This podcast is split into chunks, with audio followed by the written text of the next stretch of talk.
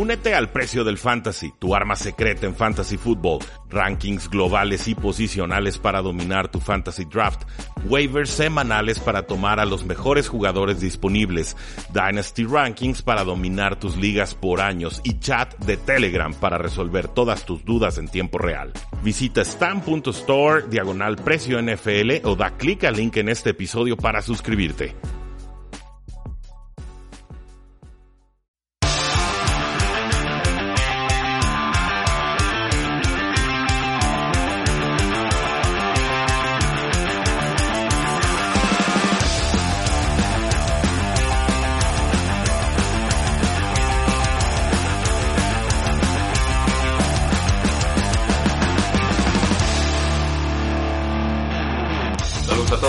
A un programa más de Tres y Fuera, donde la NFL no termina y nosotros tampoco. Mi nombre es Rudy Jacinto, me encuentran en Twitter como arroba NFL.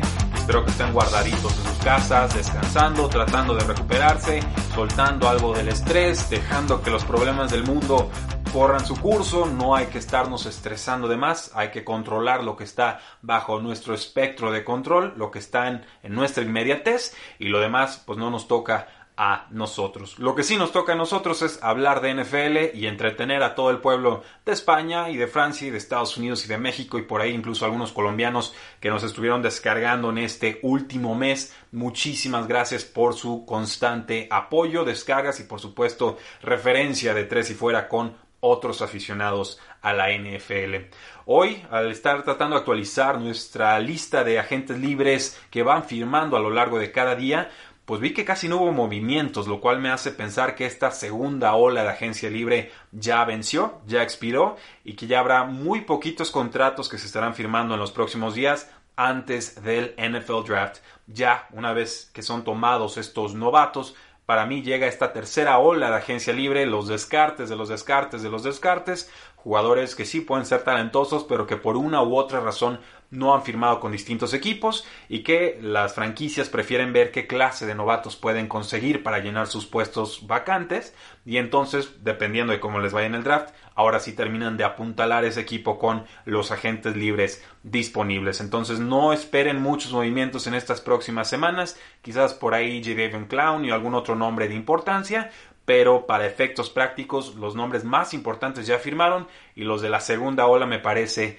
que también. Y entonces hay que ponerse un poco creativo para entretenerlos, para informarlos y no se preocupen, llevo por lo menos unos cuatro meses guardando artículos de interés general sabiendo que este día iba a llegar. Y cuando no hay noticias NFL, pues podemos apoyarnos en esos artículos y comentarlos en este espacio. El día de hoy quiero hablar sobre un artículo que se llama How Much Football is Even in a Football Broadcast o traducido al español cuánto fútbol hay en una transmisión de fútbol. Dice la nota, las transmisiones por televisión de la NFL incluyen un menor porcentaje de juego o de action que cualquier otro deporte importante, incluyendo el béisbol, aunque usted no lo crea. Es un artículo de 538 escrito por Kirk Goldsberry y Catherine Rowe, gráficas cortesía de Ryan Best, y este artículo fue publicado el 31 de enero del 2020.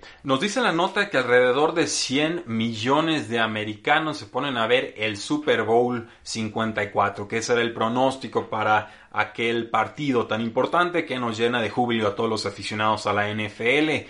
Es el deporte más grande de los Estados Unidos, creo que es el deporte más importante de los Estados Unidos. Definitivamente es la transmisión más seguida deportivamente hablando e incluso en otros tipos de programación en los Estados Unidos. El Super Bowl come aparte. Pero el artículo pregunta exactamente qué es lo que estamos viendo y es una pregunta muy válida. Van a ver por qué. Estas personas, Kirk Goldsberry, Catherine Rowe, pues tienen una clase, son maestros en la Universidad de Texas y ese semestre lo dedicaron a estudiar transmisiones de deportes profesionales en los Estados Unidos. Dicen que observaron docenas de partidos a lo largo de varios deportes importantes y que anotaron o registraron cómo asignaba ese deporte cada segundo de sus partidos. Que la meta era entender cómo se componen o cómo están creados estos distintos productos deportivos, estas transmisiones de partidos en vivo y poder entonces descifrar cómo cambian estas transmisiones dependiendo del tipo de partido. Eh, descubrieron que los distintos deportes obviamente producen distintas experiencias en cuanto a lo mediático, en cuanto a la distribución de los tiempos. Las transmisiones de la NFL eran las que más interrupciones tenían y también las que menos acciones tenían. Entiéndase acciones como el momento en el que la pelota o el puck, si hablamos de, hockey, está en movimiento. En pocas palabras, no hay mucho fútbol real en un partido de fútbol. O sea, no hay mucha acción que eh, digamos. Y son números que pueden sorprender porque una transmisión NFL dura alrededor de 3 horas, pero solamente estamos hablando de unos 18 minutos de acción como tal. O sea, 18 minutos en los que la pelotita se está desplazando de alguna forma en el campo. Para el caso de la NFL, estudiaron 10 partidos de temporada regular, temporada regular 2019, y encontraron que la transmisión promedio NFL duraba 3 horas y 23 minutos y además incluía 50 minutos de pausas comerciales.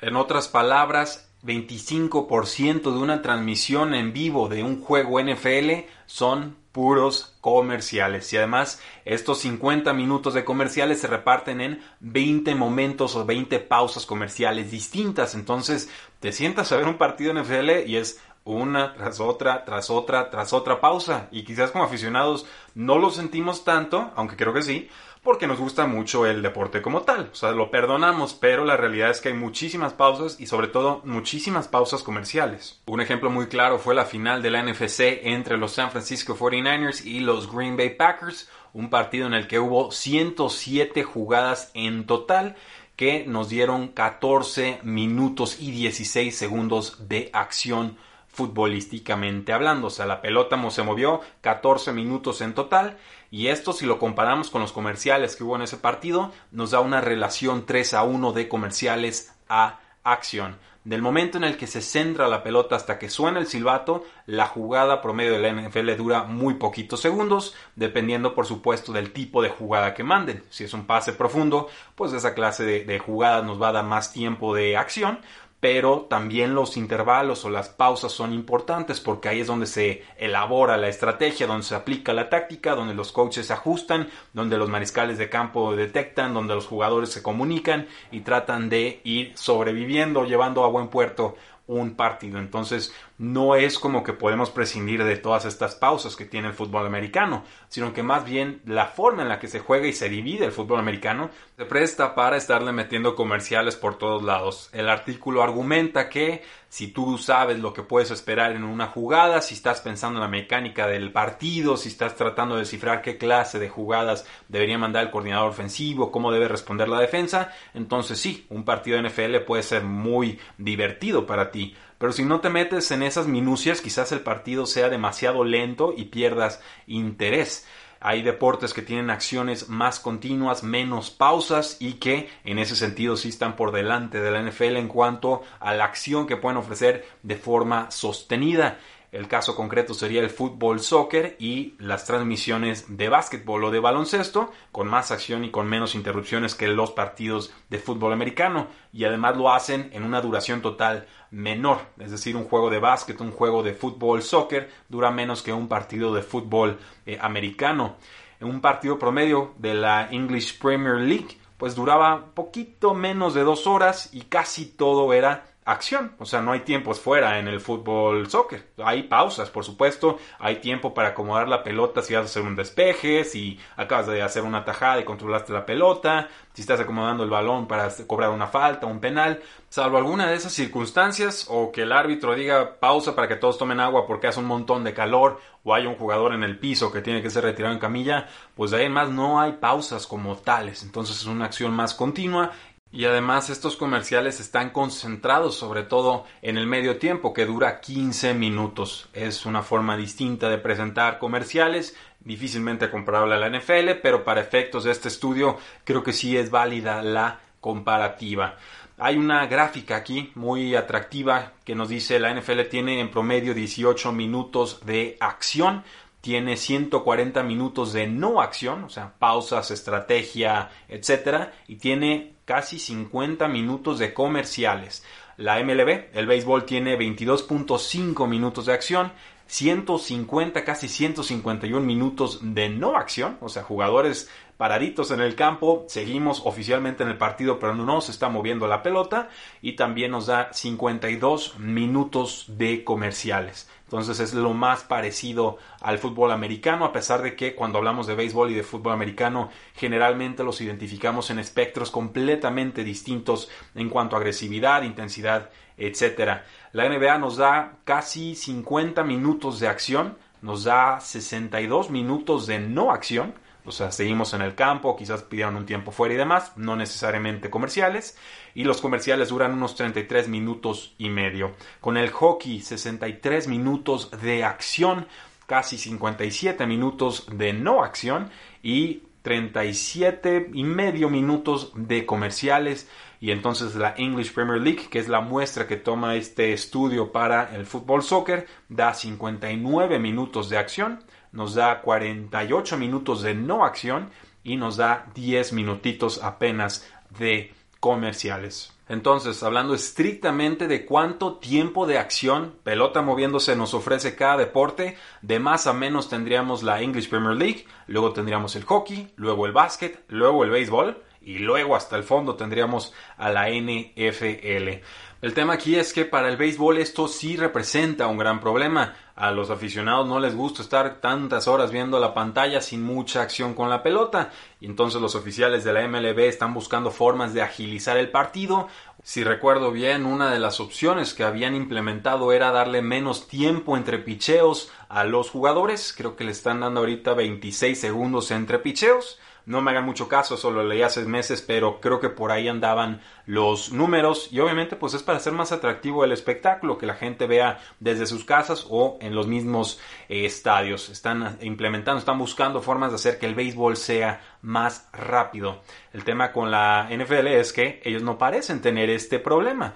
Sí, es cierto, es un juego más lento, pero lo hablamos, hay estrategia, hay adaptación, los aficionados saben más o menos qué están buscando entre jugadas, se entretienen ellos mismos pensando, descifrando los distintos escenarios que pueden plantearse en un partido. Entonces, los ratings de la NFL en temporada regular están por los cielos. En el Super Bowl, pues venían un poco bajos, ¿no? Alicaídos en los últimos Super Bowls. Habían tenido con el Super Bowl del año pasado, un rating muy bajo, el más bajo desde el 2005. Y obviamente si esta tendencia se hubiera mantenido, pues la NFL hubiera tenido que hacer algo al respecto.